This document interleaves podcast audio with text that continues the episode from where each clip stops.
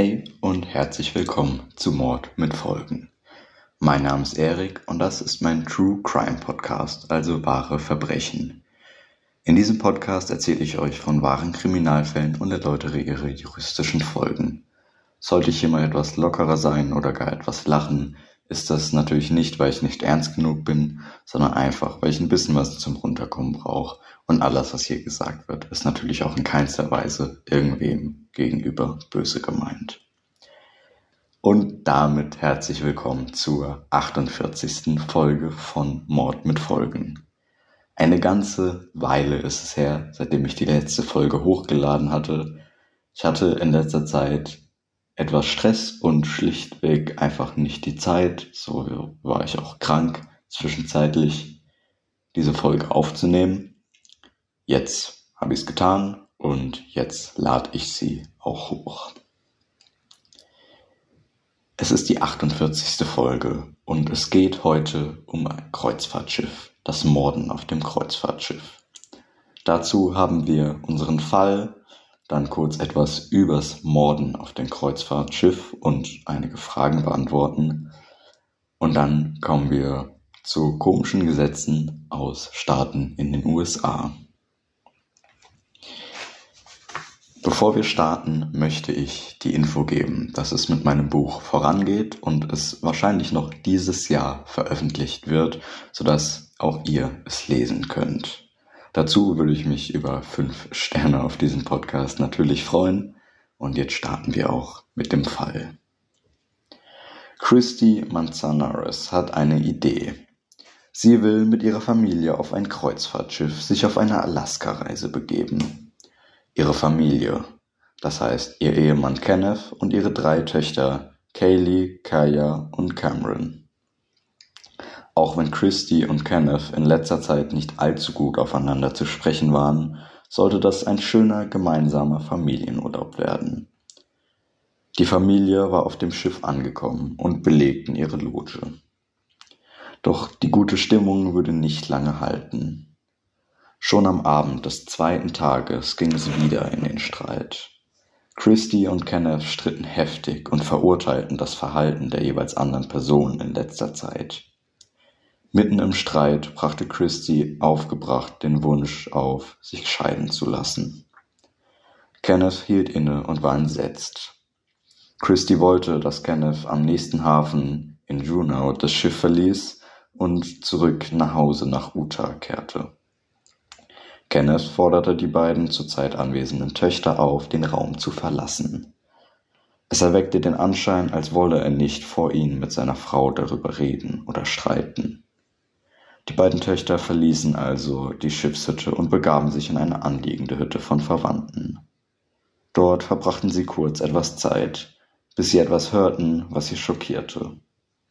Ihre Mutter Christy schrie. Sie eilten zu ihrer Haustür und versuchten, das Haus zu betreten. Doch sie kamen nicht rein. Die Tür war abgeschlossen. Die Töchter bekamen Panik. Kenneth rief plötzlich von innen, kommt hier nicht rein. Die Töchter rannten zurück in eine andere Hütte, um dort den Balkon zu betreten. Von dort aus konnten sie in das Innere der Hütte sehen. Sie sahen Christy und Kenneth auf dem Bett. Geschockt von dem, was sie gerade gesehen hatten, suchten die beiden Töchter schnellstmöglich die nächste Hilfe auf. Sie erzählten den Sicherheitsbeamten, dass Christy auf dem Bett lag, während Kenneth auf ihren Kopf einschlug. Medizinisches Personal und Sicherheitskräfte wurden sofort entsandt. Doch nicht nur die beiden Töchter wurden durch das Geschrei aufmerksam. Auch Verwandte Christys, unter anderem die aus dem Haus, in dem die beiden Töchter waren, hörten die Schreie und wollten sehen, was da gerade geschah. Einer der Verwandten war Christys Bruder. Er sah, wie Christy mit Blut überströmt von ihrem Mann auf den Balkon geschleppt wurde und danach wieder ins Haus gezogen wurde. Endlich war auch das Personal vor Ort. Die Tür wurde geöffnet und Kenneth sofort in Gewahrsam genommen. Die medizinische Nothilfe versuchte sofort, Christy zu versorgen. Doch es wurde relativ schnell klar, dass die stumpfe Gewalteinwirkung auf Kopf und Gesicht Christys sie bereits getötet hatten. Kenneth wurde sofort in Bundesgewahrsam genommen und erwartet nun seinen Prozess. Drei Jahre nach dem Vorfall begann dieser. Kenneth bekannte sich ohne Widerstand des Second-Degree-Mörders an Christy Manzanares schuldig. Kurz zur Erklärung, in den USA gibt es nicht Mord und Totschlag, da gibt es den First- und Second-Degree-Murder. First-Degree-Murder Darauf kommen wir gleich zu sprechen, wenn der Fall durch ist, okay? Zitat. 2017 ermordete Kenneth Manzanares seine Frau Christy Manzanares auf einer Alaska-Kreuzfahrt mit ihren drei Töchtern und weiteren Familienmitgliedern brutal. Dies war keine zufällige Tat, sondern eine erschreckende Vernachlässigung des menschlichen Lebens, für die er 30 Jahre im Bundesgefängnis verbüßen wird wo es nie eine Bewährung gibt, sagte der amtierende US-Staatsanwalt Brian Wilson vom District Alaska. Das war natürlich übersetzt das Zitat. Weiteres Zitat. Obwohl das heutige Urteil Christie nicht zu ihrer Familie und ihren Freunden zurückbringen wird, hoffen wir, dass es ein Gefühl der Gerechtigkeit für dieses abscheuliche Verbrechen hoffen wir, dass es ein Gefühl der Gerechtigkeit für dieses abscheuliche Verbrechen vermittelt und denjenigen, den sie kannten und sich um sie kümmerten, einen gewissen Abschluss bringt. Keine Entschuldigung kann die Grausamkeit dieses Mannes rechtfertigen, der nun die nächsten drei Jahrzehnte hinter Gittern verbringen wird, sagte Robert Britt, verantwortlicher Spezialagent der FBI-Außenstelle. Das FBI hat mit der Unterstützung unserer Partner unvermüdlich daran gearbeitet, Gerechtigkeit für Christie zu erreichen. Eine geliebte Mutter, Tochter, Schwester und Freundin. Auch wenn nun der Gerechtigkeit Genüge getan wurde, können die verbleibenden Auswirkungen und das Trauma, die dieser Mann Christies Familie zugefügt hat, niemals gelöscht werden. Unsere Gedanken sind bei Christies Familie und ihrer Heimatgemeinde. Das war wieder eine Übersetzung. Nach dem, was ich herausgefunden habe, hat das Gericht in diesem Fall sauber gearbeitet und auch wenn vielen das Urteil ungerecht vorkam, war es in der Urteilsbegründung dann doch relativ verständlich. Also nach meinen Recherchen war es ein guter Job. Damit haben wir es also den Fall von Christie und Kenneth Manzanares. Nochmal kurz zur Erklärung First und Second Degree Murder in den USA. Wie gesagt, dort gibt es kein Mord und Totschlag, jedoch sind diese relativ ähnlich. Beim zweiten Grad des Mordes, es gibt noch weitere Abstufungen, aber ich beziehe mich jetzt auf die beiden. Beim zweiten Grad des Mordes, der ist relativ ähnlich zu einem Totschlag, Dort kommt es eben wie in diesem Fall aus einer Effekthandlung heraus. Das wäre ein Beispiel. In diesem Fall kam es durch einen Streit zu dieser Gewalttat und war eine Affekthandlung von Kenneth. Deswegen würde es wahrscheinlich auch im deutschen Recht kein Mord, sondern ein Totschlag feststellen. Man konnte auch nicht nachweisen, dass dieser Mord geplant war. Man vermutet, dass es wegen dem Satz „Ich will mich scheiden lassen“ gekommen ist. First-Degree-Murder ist zu vergleichen mit dem Mord, erfüllt Mordmerkmale in Deutschland, Heimtücke, besondere Brutalität. Wir hatten schon mal die Mordmerkmale in einer unserer Folgen. Und in den USA ist das relativ ähnlich. Das nur kurz zur Erklärung für die Leute, die das mit First und Second Degree Murder noch nicht wussten. Und jetzt kommen wir auf einen recht interessanten Part, nämlich das Morden auf Kreuzfahrtschiffen zu sprechen. Ich habe mich gefragt, warum geschehen auf einem Kreuzfahrtschiff viele Morde? Warum bleiben viele davon unaufgeklärt? Wer ist für die Menschen auf der Hohen See jetzt verantwortlich? Welche Gesetze gelten denn auf hoher See? Das klären wir jetzt. Es ist schon fast wie ein Klischee. Der Mord auf dem Kreuzfahrtschiff. Darüber gibt es Filme und Serien. Viele Menschen halten ein Kreuzfahrtschiff für den perfekten Ort, einen Menschen zu ermorden. Und es gibt sogar Fälle, in denen Leute nur auf ein Kreuzfahrtschiff gegangen sind, um zum Beispiel einen Partner umzubringen. Aber warum? Ist dann nicht völlig klar, wer es war, oder zumindest der Verdächtigenkreis sehr klein? Ja, das schon. Doch Morde sind nicht immer Gewalttaten, bei denen am Ende ein blutiges Opfer zurückliegt. Wenn von zig Menschen auf einem Schiff nun einer vermisst wird, was will man tun? Wenn von der einen auf die andere Nacht jemand als vermisst gemeldet wird, wer soll wissen, dass eine Person über Bord ist? Und wer klärt jetzt den Fall auf? Deutsche Ermittler zum Beispiel? Aber wann? Wenn es ein deutsches Schiff ist oder das Opfer deutsch war? Wenn es auf Ihr müsst wissen, dass viele Schiffe auf den Gewässern zwar nach Deutschland fahren und Menschen transportieren, jedoch von Staaten sind, die es mit dem Rechtsstaat nicht so genau nehmen.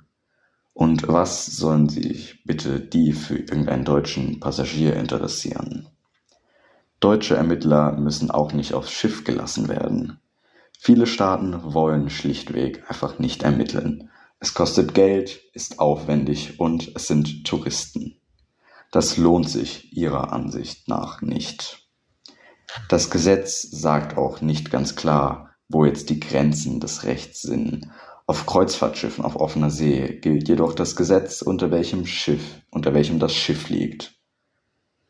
Viele Länder sichern keine Sicherheits- und Rettungssicherheiten und Rechtssicherheiten auf ihren Schiffen, obwohl sie, obwohl sie ihren Passagieren den größten Luxus zur Verfügung stellen.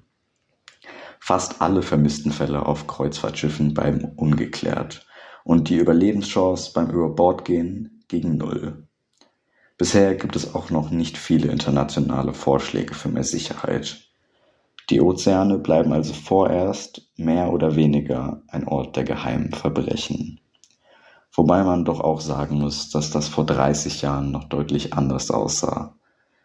Denn mittlerweile gibt es doch ein paar klarere Gesetze dazu. Trotzdem ist der Ozean an sich eigentlich auf so einem Kreuzfahrtschiff noch ein rechtsfreier Raum. Und eben viele Kreuzfahrtschiffe unterliegen Ländern, die es eben nicht so genau mit dem Rechtsstaat nehmen. Und es gab auch schon Streit, weil ein Land gemeint hat, nee, wir schieben die Ermittlungen auf das Land, woher das Schiff kam.